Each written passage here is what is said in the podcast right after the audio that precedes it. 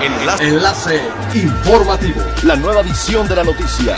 Enlace. Enlace informativo.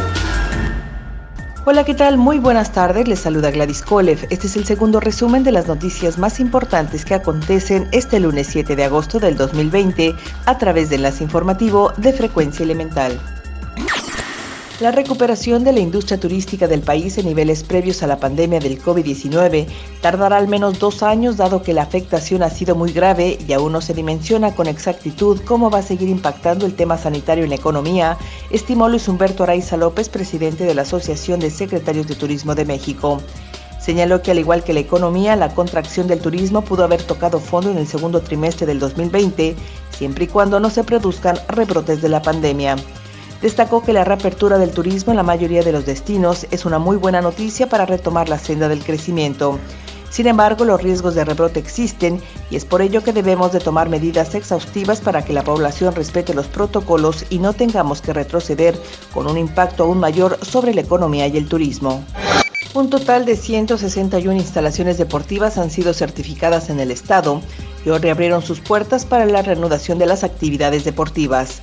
Justo este lunes se cumplen dos semanas desde que el gobierno del estado inició con el proceso de certificación de los diferentes espacios deportivos públicos y privados con la intención de que cuenten con el aval de la autoridad para integrarse a la nueva normalidad deportiva. Hasta el último corte de la autoridad en todo el estado ya son 161 espacios que han cumplido correctamente con los requisitos y han sido aprobados por la Comisión para la Juventud y el Deporte de Quintana Roo, COJUDEC, y la Comisión Federal para la Protección contra Riesgos Sanitarios, la COFEPRIS, por lo que reanudaron sus actividades de acuerdo a lo que permitan dentro del semáforo epidemiológico del estado. El Caribe mexicano no solo es asediado por las miles de toneladas de basura que se generan diariamente en la región, sino también por la que llega de otros países.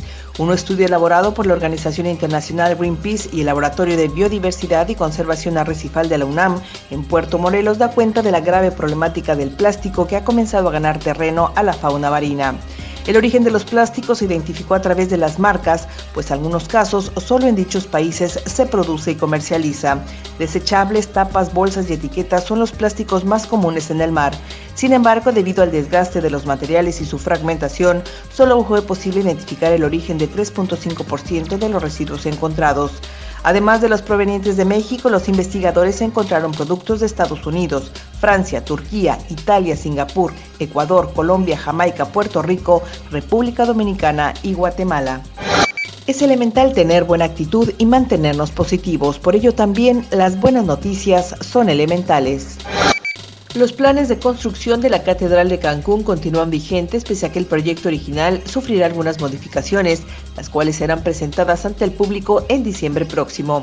Pedro Pablo Elizondo Cárdenas, obispo de la diócesis de Cancún Chetumal, indicó que con el cambio de arquitecto se prevé que la estructura se convierta en una iglesia con detalles más armoniosos con el entorno natural del estado, detalles que probablemente comiencen a edificarse hasta el 2021.